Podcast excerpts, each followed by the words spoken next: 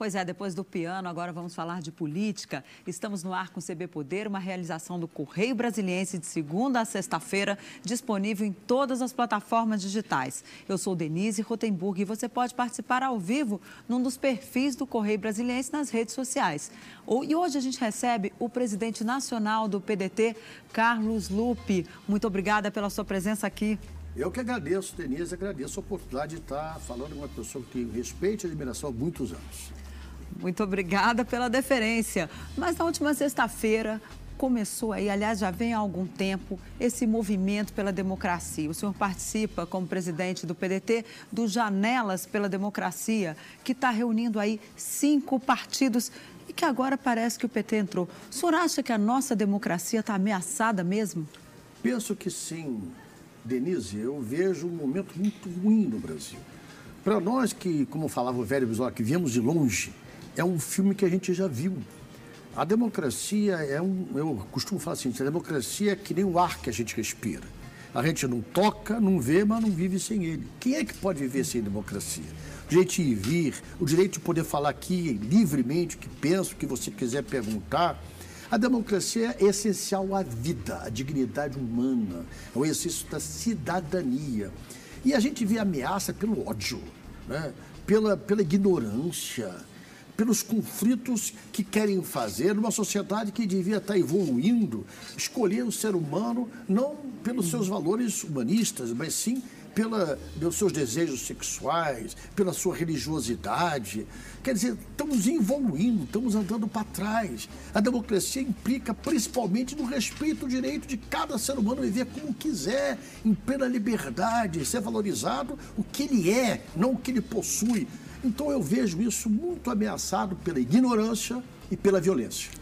A quem o senhor atribui a principal culpa disso? O senhor acha que é o presidente Bolsonaro ou esses movimentos radicais dos quais agora o governo tenta se afastar? Querida Denise, Jair Messias Bolsonaro é o presidente da República. Ele deve ser, deveria, o melhor exemplo para a sociedade. Quando você vê, no meio de uma pandemia gravíssima, vão bater 55 mil brasileiros morreram, mais de 1 milhão e 200 mil brasileiros que conseguiram fazer os exames contaminados. E o presidente cisma em dizer que isso é uma gripezinha. Desdenha, anda na rua, tira a máscara, abraça as pessoas. Isso é um incentivo a que as pessoas façam o mesmo. Ele devia ao contrário. Ele devia cuidar, cuidar-se mais, dar um exemplo para as pessoas, manter isso que nós estamos fazendo numa entrevista à distância regulamentar então, isso que o presidente faz torna ele o maior responsável, no meu modo de ver, de toda a propaganda, a, a divulgação que essa doença está tendo no Brasil. Porque muita gente segue essa orientação. Muita gente teima em andar sem máscara, muita gente se junta, se abraça. Churrasco na rua, eu vi semana passada. Aqui em Brasília está cheio. Como é que é isso? Isso é um mau exemplo. Por isso, Denise, nós demos entrada, e é inédito isso, nós demos entrada na Corte de Raia, que é a mais uhum. alta corte que julga crimes contra a humanidade do mundo, e pela primeira vez um presidente em exercício, no caso do Bolsonaro, está sendo aceita essa denúncia como crime contra a humanidade. Porque nós julgamos isso um crime contra a humanidade. O papel do presidente da República é preservar a vida é preservar a saúde, é dar um bom exemplo. E para mim, na minha modesta opinião, ele está sendo uma péssima referência, por isso eu o chamo de profeta da ignorância. Agora, a maioria das pessoas já está meio cansada de estar dentro de casa. Aqui em Brasília mesmo, o governador disse que se dependesse dele, ele abriria tudo.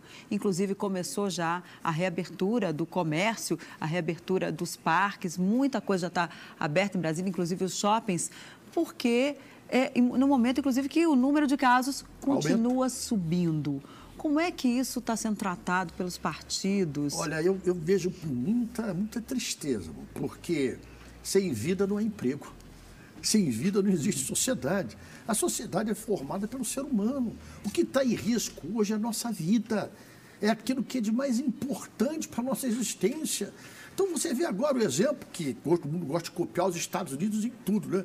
Esse Trump no começo falou a mesma coisa que o Bolsonaro falou, depois recuou, depois sentiu que não era isso. Começaram a liberar e lá os Estados Unidos voltou a liderar o número de mortos no mundo. Por causa que não dá para você mexer com um desconhecido. Esse vírus ainda não tem a profundidade que a ciência precisa ter. Já estão trabalhando para isso, para ter a cura, para ter vacina, para ter remédio. Então, um vírus que é o desconhecido pode afetar qualquer um a qualquer momento. E nós vamos, em nome de quê? Matar as pessoas? Adoecer as pessoas? Não tem um brasileiro que não tenha um conhecido, um amigo, um parente que tenha passado por essa situação. Será que a gente não vai trabalhar pela consciência das pessoas? Diz o ditado para-choque de caminhão, mais vale perder um minuto na vida do que a vida num minuto. Nós temos que ter consciência disso. Agora, os partidos estão tentando se unir, já inclusive com vistas a 2022. Como é que está essa união, essas conversas? A gente, primeiro, o Janela pela Democracia reuniu cinco partidos, né? Rede, PDT, PSB, Cidadania e PV. E PV. Quem, vem mais alguém? Vem. Olha, nós começamos a pensar nisso quando nós fizemos o processo de impeachment contra o Bolsonaro. Por esses motivos que eu já te falei. Esses cinco partidos entraram. É, entraram por esses motivos que eu já te falei. Crime contra a, uhum. sociedade, é, aviltar a luta de poderes, querer fechar os Supremos, todo mundo viu. Ele foi para rua, ele aplaudia, ele incentivava, nas redes sociais ele fazia motivação. Então nós começamos a unir esses partidos em cima de um projeto de impeachment para que nós consideramos que ele já cometeu todos os crimes possíveis de responsabilidade por esses fatos que já citei. Nós fizemos pelas janelas da democracia, porque nós não temos outro campo. Nós não podemos incentivar as pessoas a ir para a rua porque a gente sabe que as pessoas correm risco de vida. Então, usar as redes sociais, usar a web, usar é, todos os sistemas de comunicação de redes sociais modernos para fazer a conscientização das pessoas. Então, primeiro foram esses ciclos. PDT, PSB, Rede, PV, depois entrou Cidadania, agora está entrando PT, PCdoB e provavelmente o PSOL, e estamos abertos a todos os democratas. Nós queremos todos aqueles que queiram levar para o Brasil a importância da democracia e dos valores que ela tem para uma sociedade evoluída, uma sociedade que queira crescer para o bem de todo o povo brasileiro. Agora, o senhor vê alguma um afunilamento, é uma união desses partidos com vistas eleitorais ou é só mesmo no alerta pela democracia e vai chegar lá na frente, cada um vai ter é, a é uma, vai é na sua raia? É provável, Denise, a gente não pode misturar no meio de uma pandemia com gente morrendo, projeto eleitoral. Aí é muita pequenez, a gente está sendo muito mesquinho. Agora temos que salvar a vida. Nós temos que é, informar a população, dizendo a gravidade dessa doença que é um desconhecido. Pior coisa na medicina é você tratar o desconhecido. Nós estamos lidando com o desconhecido. Então você vê a Organização Mundial da Saúde, você vê todos os médicos, você vê todos os cientistas pedir que a gente se recolha para ficar em casa. E o presidente da República, algumas pessoas, até o próprio governador agora incentivando, Bandeira, não faça isso. Você foi o presidente da OAB aqui de Brasília. Tem que ter responsabilidade. As pessoas podem até vontade para a rua. Mas muita gente, às vezes, tem vontade de jogar vão, vão central da ponte Rio Niterói, mas não vai. Porque ele tem a vida. Então a gente tem que ter nessa hora, como ser público, homens e mulheres públicas, responsabilidade de entender que tem a aflição de ficar em casa. Eu, depois de 90 dias, a primeira vez peguei um avião para vir para cá, para Brasília. Eu moro no Rio. Acha que eu não fiquei com medo? Fiquei com muito medo. Eu botei duas máscaras, olhava para já nem virei para o lado com medo desse negócio de coronavírus. Medo da morte, não medo até de um egoísmo. Às vezes muita gente fala assim, mas eu não tenho nada, mas tu pode não estar tá com sintomas e transmitir. Olha o egoísmo do ser humano, a, a irresponsabilidade de transmitir para alguém. Então não é hora disso, não é hora nem de pensar em eleição. Agora nós temos uma meta principal, conscientizar o povo brasileiro a tomar todos os cuidados para que evitar que isso se propague, como está se propagando no Brasil hoje, está liderando no mundo causa de grande quantidade de contaminados e de morte. Isso é um título que eu não queria para a pátria brasileira. Agora, o presidente Jair Bolsonaro diz que, olha, tá, essa coisa de fechar tudo, os governadores estão se unindo porque querem me derrotar lá na frente. Ele, várias vezes, ele quer, eles querem que essa crise caia no meu colo, a crise econômica que ele se refere, para que depois eles possam dizer que eu não soube administrar o país. Esse raciocínio dele tem lógica na sua avaliação? Não tem nenhuma. É, é, é, um desculpe, mas é um profeta da ignorância. Só um ignorante pode pensar assim. Você vê que hoje qual a importância do Estado? Olha só, a capital mundial do capitalismo, que é os Estados Unidos, quem que está salvando a economia? O dinheiro público. Os bancos americanos chegam a dar, para quem está lá, 2 mil dólares por pessoa para sobreviver. Porque a gente tem que garantir a sobrevida das pessoas. Então, eu acho 600 reais pouco. Se o salário mínimo já é pequeno, é mil e poucos reais, como é que você vai dar 600 e achar que isso é muito? Não é, não. A hora de uma crise, que o desemprego está aí, essa é a maneira que o Estado tem Banco do Brasil, BNDES, Caixa Econômica, de fazer as pessoas sobreviverem e o dinheiro circular, para não acabar de vez com a economia do Brasil. Então, essa é a medida uhum. certa. O Congresso aprovou para 600. A, a proposta original do Bolsonaro era 200 reais. Então, as pessoas às vezes esquecem, acham que ele é bonzinho. Não, não, ele queria dar 200. Mas no Nordeste, no Nordeste está sendo conhecido já como o dinheiro do Bolsonaro. É, mas infelizmente é o governo federal quem, quem libera, não é do bolso, é do povo. Porque isso é dinheiro de imposto, isso é dinheiro da população. Mas isso não me importa. Quem é o dono da propaganda não importa. Importa é a gente salvar a vida, fazer as pessoas terem o que comer, porque está todo mundo desempregado. E essa crise econômica já veio antes da pandemia, vamos ser verdadeiros aqui. A pandemia agravou, piorou gravemente tudo. Mas a crise da economia já veio antes. Já estava com desemprego, batendo recorde, o país sem ter nenhum projeto para o país, tudo no improviso, e ele está colhendo frutos daquilo que ele semeou. Agora, por falar, o senhor falou em auxílio emergencial. O governo está começando a propor aí um auxílio primeiro de 500, baixo para 400, depois 300, mais três parcelas de auxílio emergencial. Como é que isso vai ser discutido? O PT já disse que quer 12 parcelas de 600. Qual vai ser a opinião do Olha, PDT? Eu penso que enquanto essa pandemia estiver impedindo de a gente ter uma vida normalizada, e eu acho que isso demora um pouquinho, Vai cair, é óbvio, desejo, torço, peço a Deus. Mas não é do dia para o outro, isso demora, isso até as pessoas se acostumarem, até a vacina, que já está trabalhando aí, se Deus quiser, ano que vem já está um resultado em massa para proteger a sociedade, mas até lá o Estado tem esse papel de proteger a sociedade, está na Constituição, o direito à cidadania. Eu sou a favor de que se prorrogue com os mesmos valores, eu acho 600 reais pouco mas esse negócio de 500, 300, 200, daqui a pouco vai ficar menos um. Sabe? Começa a ser nesse ritmo de, de, de decréscimo. Eu sou a favor que isso permaneça enquanto os efeitos da pandemia afetar a população e o desemprego. Mas não se sabe quando é o pico. E o Caixa da União não é infinito para é, poder olha manter essa, esse não é auxílio. Infinito, você tem razão. Mas com essa valorização do dólar, você já parou para pensar quanto aumentou as reservas cambiais do Brasil, que é em dólar? Uhum. O Brasil hoje deve ter uns 500 bilhões de dólares guardados bancos, no sistema financeiro, em dólar, que passando a ser 5 reais agora, que era 3 e pouquinho, passou para 5 e pouco, é 2 trilhões de reais. Então, para que, que esse dinheiro tem que ficar ali parado ou ajudar a pagar o sistema financeiro, juros, e não pode salvar a sociedade? Então, o país tem que ter, primeira preocupação, salvar sua gente. Sem gente não há nação, sem vida não há ser humano. Isso tem que ser didático, isso tem que ser claro para a sociedade. Caro é a gente ver essa pandemia matar os brasileiros. O resto, o papel do Estado é ajudá-los a tirar da miséria, ajudá-los a sair dessa crise e melhorar a sociedade. Os partidos de oposição vão ter uma atuação conjunta nessa questão do auxílio emergencial no Congresso? Já estamos tendo. Nós vamos lutar. Agora, na prorrogação, é, Já estamos tendo, já tivemos antes, ajudamos a aprovar de 200 para 600. Acho que nós vamos continuar nesse ritmo. No mínimo que a gente aceita é 600. Se puder ampliar, é melhor. E olha, tem que se mexer de verdade é com aquilo que alcança a sociedade moderna, que é o ganho do sistema financeiro. Dizer que é isso que vai dar a crise do Brasil é mentira, porque quanto mais o dinheiro circula, mais gente consegue sobreviver com dignidade, mais gente produz, mais gente trabalha. Então nós vamos defender que, no mínimo, se mantenha esses 600 reais pelo tempo que essa pandemia afetar a economia brasileira.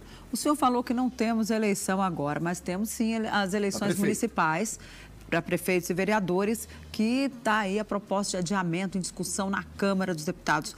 Como é que o PDT vai se posicionar? Nós somos a favor do adiamento porque, ah, como eu falei, a gente tem que ser coerente. Nós não podemos aconselhar a população a ir na rua não ir na rua, não podemos aconselhar as pessoas se protegerem da doença e achar que está tudo normal, que a eleição pode ser dia 3 de outubro. Não pode, já tem estudos para isso. O TSE é quem propôs isso. Quando você dá mais 40 dias, passa para ser 15 de novembro, deve ser votado essa semana e tudo leva a crer que vai ter o um acordo, 15 de novembro e 29 de novembro. Isso dá um tempo maior para evitar mais contaminação, para que você tenha, por exemplo, primeiro vai votar os mais idosos, os mais vulneráveis, entendeu? Então, a gente tem que todo o cuidado possível para evitar que isso cresça de novo no Brasil. Agora, o senhor acha que vai fechar mesmo em 15 e 29, porque alguns partidos estavam contra? É, mas, mas a conversa que todos tiveram com o presidente do TSE foi muito boa. Acho que isso está muito próximo do consenso e deve ser fechado entre hoje e amanhã. E vota amanhã, vota, acha? É um acordo, né? Agora a votação é toda virtual, então é um acordo porque é uma emenda à Constituição. Sem acordo não passa. Então, é um acordo e eu acho 90% de chance de ser aprovado de hoje para amanhã. Por falar em emendas à Constituição, há uma proposta no Congresso para só tratar desses temas quando voltarem às sessões presenciais, né? Mas tem muita gente aí já dizendo que, olha, se esse processo de impeachment andar, tem que ser analisado assim mesmo. O senhor acha que é possível analisar Acho qualquer difícil. coisa mais grave num virtual virtualmente? é muito difícil, porque é, se presencial a gente já não tem muito controle, imagina na distância que a, a, o sistema virtual nos obriga a ter.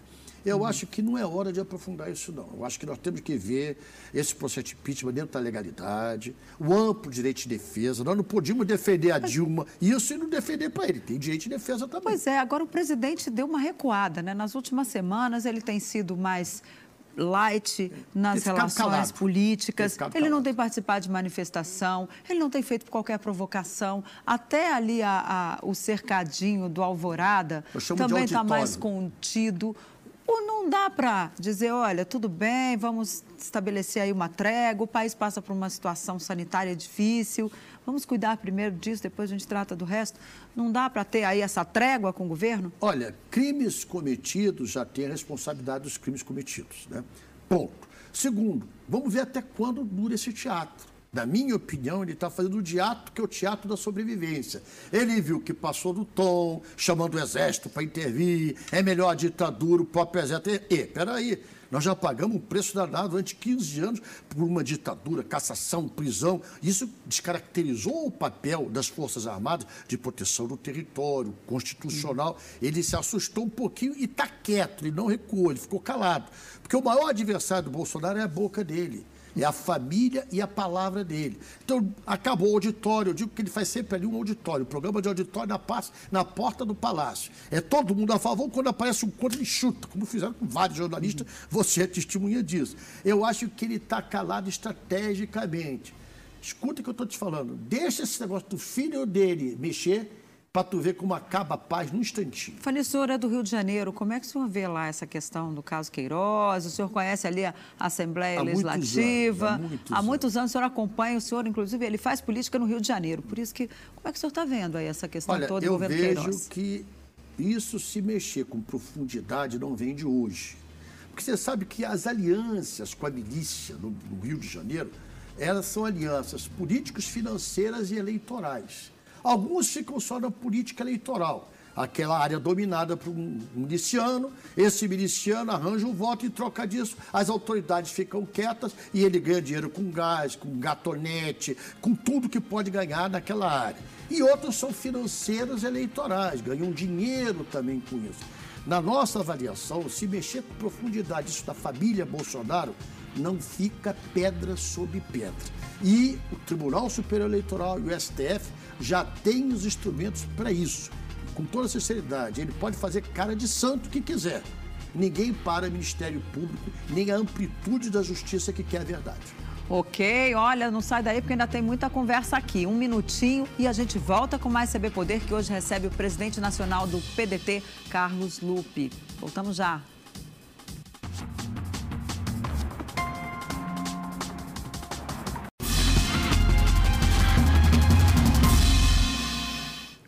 A gente volta com o segundo bloco do CB Poder, que hoje recebe o presidente nacional do PDT, Carlos Lupe.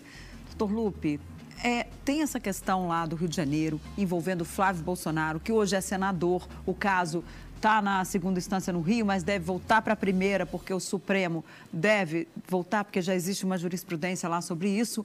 Como é que está, gente? O senhor dizia que se investigar a fundo, não vai sobrar pedra sobre sobre pedra, perdão, é seu trava-letra. Mas é, como é que é isso? Eu é, acho tem que tantos ali... deputados para investigar, por que também só o Flávio Bolsonaro? Eles vivem reclamando disso, né? Olha, isso já é um processo que vem diante da eleição. Né? Esse Queiroz é muito conhecido no Rio, na polícia e na milícia. Né? Isso começou a ter maior notoriedade com o assassinato na Mariléia. Lembra? Começou a surgir isso. Então, isso é que criou o fato da cobrança do cadê Queiroz? Cadê o Queiroz? Cadê Queiroz? E o Queiroz estava na casa do advogado dos Bolsonaro. Olha que coincidência. Tanto lugar para o Queiroz ir foi para o advogado da família Bolsonaro, que deixou de ser em seguida. Então, essa construção toda, essa, essa, isso é que nem aquele jogo de Lego, tudo tem ligação, tudo tem liga. Por quê? Mas o presidente não está envolvido nisso, né? Pelo menos assim. Olha, não dá para dizer que está envolvido. Aparentemente não, mas é o filho. Ele era deputado até ano de 2018. Ali é uma espécie, ele é muito família, né? Ele bota todo mundo da família como candidato. Um é estadual, outro é senador, a mulher já foi vereador, outra é para São Paulo. Então, ninguém ali é santo. Ali, se puxar um fio de novela aqui dos velhos, que se fazia os casacos, vai vir um carretel grande, lá grande, sem fim. Agora, ele está dizendo que está se puxando tudo isso também para prejudicá-lo, mais uma vez, eleitoralmente. Como é que o senhor vê essa questão eleitoral Olha, lá na frente? Isso pode. Querido, eu fui ministro de Estado. Eu tive várias denúncias contra mim e estou aqui. Eu não tenho um processo. Quem não deve, não teme. Se a gente não deve, se a gente tem a consciência limpa, a gente continua andando sozinho, continua falando o que pensa e continua enfrentando com o instrumento que um ser político sério pode ter a verdade. Então, se ele não deve, para que temer? Para que esse medo, efeito eleitoral? Quem não deve, não teme. Eu acho que tem que ir a fundo essa investigação, porque aí vocês vão ver se é ele que está falando a verdade ou se a justiça está buscando a verdade. Por falar em quem não deve, não teme, como é que o senhor vê a postura do ex-presidente Lula? A sensação que você tem é que ele está meio isolado na política, não, eu, é verdade? Eu, você sabe que eu, eu falo isso no momento ruim, mas eu não deixo de falar, eu gosto do Lula. Eu acho que o Lula foi um grande presidente para o Brasil. Eu acho que o Brasil teve políticas sociais muito importantes, crescimento da economia, acesso às universidades da parte mais pobre da sociedade, geração de emprego. Fui ministro de cinco anos, 12 milhões e 500 mil empregos. Você ia toda hora lá no CAGED, era cada recorde em cima de recorde. Se eu estiver mentindo, tu pode me cortar, que tu é jornalista e trabalhava nisso. Foi um momento bom do Brasil. Eu acho que o problema do PT e do Lula foi que o poder passou a ser mais importante que tudo, poder pelo poder. E aí alguns companheiros, entre aspas, se descaracterizam, né? Todos os fins valem para todos os meios valem para obter o seu fim, seu objetivo final. Isso descaracterizou a política pública, passou a ser secundária. A política de permanência no poder, custe o que custar, passou a ser permanente. Penso que o Lula foi condenado de uma maneira muito precipitada, sem os direitos legítimos de defesa. Agora, ele ficou muito machucado, ficou ferido. E o ferimento e as machucados que ele, depois da prisão que saiu, transformaram o Lula num homem isolado. Ele está fechado. Ele está isolado. Ele não quer participar, ele não aceita ser Maria Vacasota. Todos nós somos um é, ele usou Maria. essa expressão, né? Claro. Todos não, nós quando... somos um pouco Maria, no sentido da igualdade, e todos nós um dia vamos com alguém. Não existe um ser isolado. Então ele se isolou. Isso é muito preocupante, porque ele tem valores, ele tem importância para o Brasil, mas se isolou. E para mim, qual é a minha impressão à distância? O Lula só pensa em salvar o PT e a sua biografia. Isso não é bom. E o Brasil, onde é que fica nessa ordem de classificação? Pois é, mas o PDT também, Ciro Gomes surge aí como pré-candidato? Ele é o nome para 2022? Já está fechado isso? É Ou nosso, isso pode ser revisto? Não, não é fechado, não vamos lançar candidato, a gente, a gente, pode apoiar outra a pessoa. A gente busca uma aliança que se defenda um projeto para o Brasil. Por isso nós estamos na Campa, já fizemos isso, Projeto Nacional Desenvolvimentista, onde a gente tem a comunidade absoluta, educação da nossa gente, educação de qualidade, como fazia Leonel de Moura Bisol, os CIEPs, Bisolões, escola de tempo integral, a criança sentindo na escola melhor do que se sentir em casa. Eu falo isso que eu sou do Rio, eu conheci, eu trabalhei nesse projeto. Então, nós queremos que educação, o projeto de ciência e tecnologia, o Brasil não pode ser um país que não consiga ter um automóvel nacional e a Coreia, desse tamanho, tem. O Japão tem as maiores e melhores fábricas de automóvel. Nós não podemos ver a roupa de boi custar mais barato que um chip de um telefone celular. Esse é o mundo moderno, tudo tecnologia. O Brasil não está desenvolvendo ciência, não está desenvolvendo tecnologia, não está desenvolvendo um projeto de nação. Para nós, isso é o mais importante. O Ciro, no meu modo de ver, encarnou esse projeto trabalhou em cima desse projeto. O Ciro é um homem muito estudado, o Ciro se informa, é um homem preparado. O Ciro não tem verdades absolutas, ele sempre está buscando alguma verdade. Na minha opinião, se depender da minha vontade, do meu partido, ele será o candidato. Mas quem quer construir uma aliança não pode construir uma aliança impondo. Não pode construir uma aliança, tem que ser. Eu gostaria, mas nós não fechamos questão, nós queremos um projeto que seja maior do que as pessoas. Agora, o PT acha que o mais preparado para exercer esse papel é um petista. O PDT acha que é o Ciro Gomes. O partido da Marina Silva, a rede, acha que é ela. O partido do o PSDB acha que é o João Dória. Outros acham que o mais preparado é Luciano Huck. Corre risco de todo mundo separado aí nessa brincadeira? Ou, ou vai brincadeira não, porque é uma coisa séria. Claro. É, como é que vai ser essa conversinha lá na frente? Uma vez que todo, cada um se acha o preparado, o cara dessa história. Isso é natural que seja assim, né? Cada um quer disputar uma eleição em dois turnos. No primeiro, todo mundo disputa para no segundo ficar junto com aquele que está mais próximo. Mas eu penso, por exemplo, nós estamos tentando, trabalhando, nessa aliança desses quatro partidos principalmente, PSB, PDT, Rede PV, e aí Tabarina dentro do PV, para a gente ter uma candidatura única, nesses quatro. É claro, ah, o PT, o PT não dá nem para conversar, porque o PT é o seguinte, tem que ser do PT. Olha como eu falo de feito, o PDT, eu gostaria que fosse. Mas não tem que dizer tem que ser, senão não faz aliança. Né? Uhum. Ninguém casa dizendo que tem que ser você. Você tem que conquistar, você tem que ter capacidade disso. Mas temos que ver quem agrega mais valores, quem tem menos rejeição, quem tem um projeto que englobe um pouco de cada um desses partidos, o que pensa, o que sonha. Essa é a nossa tentativa. Esses quatro partidos estão trabalhando nessa direção. Né? Eu vou defender o Ciro, é meu papel, eu acredito, eu gosto. O, a, a Marina vai ser defendida pela rede, o PSB amanhã pode ter um nome também. O que nós queremos e achamos mais importante que o nome da pessoa é o projeto que se tenha para o Brasil. Agora, tem também um centro-direita, ou centro, com João Dória, Luciano Huck. Como é que o senhor vê esse pessoal aí na, nessa, nesse eleição, filme eleitoral? Denise, uma eleição em dois turnos, ela possibilita isso. No primeiro, todo mundo sabe como foi na eleição de 89, você ainda era recém-nascido. Em 89, nós tínhamos 12, 13 candidatos. No segundo turno fica dois. É assim. Então, eleição em dois turnos é para todo mundo mostrar um pouco o que pensa no primeiro turno, as suas ideias, as suas teses, para no segundo ver os que estão mais próximos se juntar. A esquerda está dividida, a direita está dividida, os conservadores estão divididos, porque vai ter o Bolsonaro governador do Rio. Se mantiver como governador, não tiver, mais problema quem já tem, quer ser candidato a governador. O Dória quer ser candidato a presidente. O Luciano Huck poderá ser candidato a presidente. O Sérgio Moro poderá. Olha aí, já tem cinco do conservador. E tem também o Ronaldo Caiado, que começa a se colocar então, nesse... Tá e até aqui o Ibanês. Mas é natural. É natural que seja assim, porque cada um quer defender o seu projeto. Para isso, a eleição de dois turnos. Aí no segundo turno vão estar mais próximos aqueles que têm os projetos mais parecidos. Então, Eu acho que nós, se tivermos competência, né, essa frente, PDT, PSB, Rede PV, Ciro, Marina e outros, se tivermos competência, eu estou tentando ver se o PCdoB vem para isso. Flávio Dino é um belíssimo nome, que pode ser candidato a presidente. Nós apoiamos ele lá é, no Maranhão. É um belíssimo. E ele também vem sendo citado é aí um como juiz, um dos... é juiz, é um cara que está no segundo mandato. Eu, eu sou amigo pessoal dele, é um nome.